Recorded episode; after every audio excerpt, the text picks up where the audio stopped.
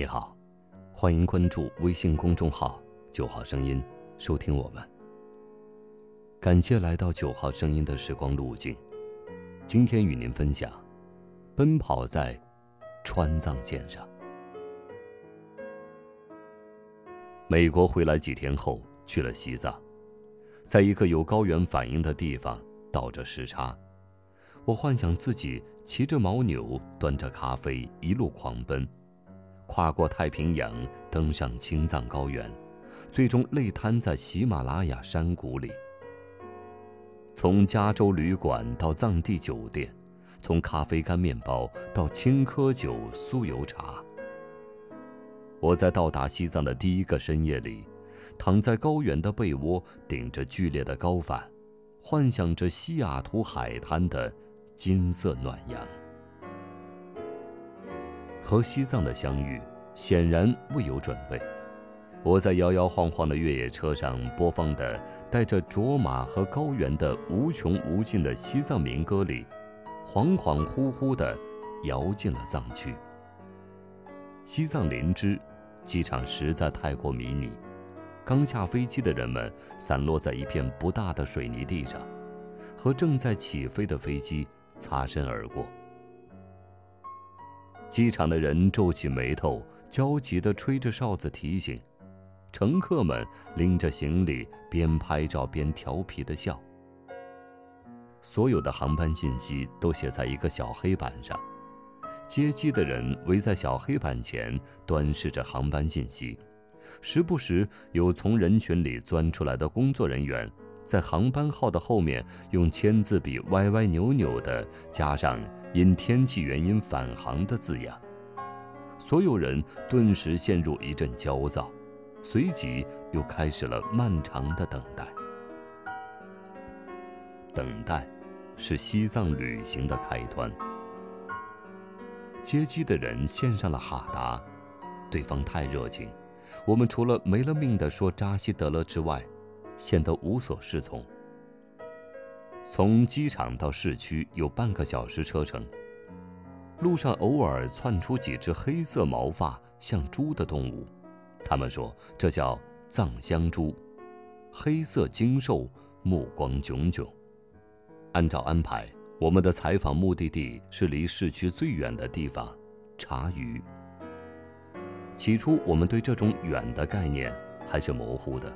毕竟他们说到茶余还有班车直达，可事实上班车确实是有的，不过一般是早上出发，晚上中途找个地方住宿一晚，第二天继续赶路，才能到茶余。出发的那天早上，我们扛着摄像机和单反，还有笨重的行李箱，当地的朋友微笑着和我们在车前挥手告别。忽然有一种再一次出远门去西藏的恍惚感。西藏，似乎成了一个无休止的抵达。川藏线三幺八国道，坑坑洼洼，摇摇晃晃。司机大哥戴着墨镜，安安静静地开着车，他的淡定有一种恐怖感。我一边望着悬崖，一边时不时紧盯着司机的墨镜。只为了确认司机是否睡着。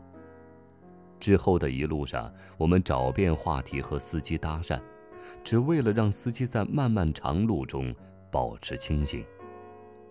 过通麦天险的时候，我们迎来了预想中的大堵车，一半是车，一半是悬崖。有经验的司机明显显得很淡定，男人们开始嗑瓜子、吃花生、喝啤酒。而女生们则拿着自拍杆，靠着悬崖疯狂自拍。出现堵车的时候，大多数的情况下都是自发解决的。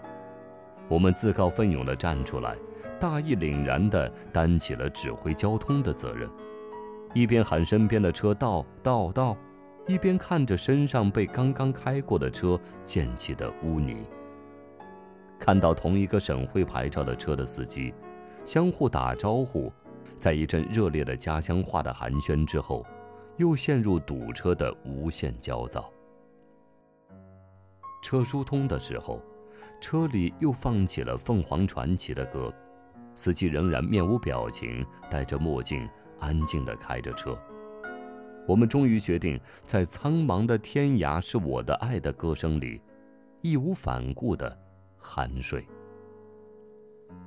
遇到绝佳风景的时候，面无表情的司机会突然大喊一声，把我们惊醒，停车，摘下墨镜，放我们下来拍照。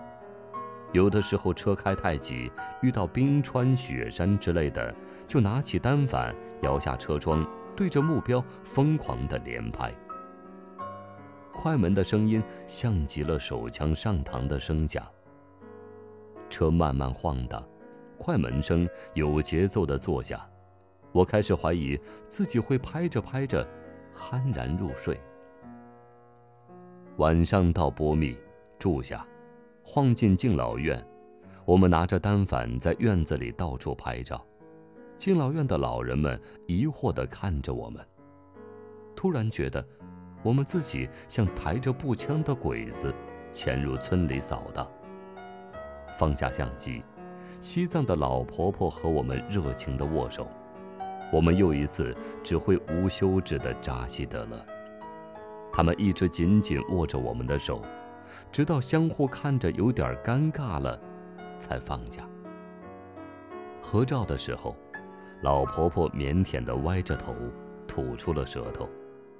这一幕一直深深地印在我的脑海中。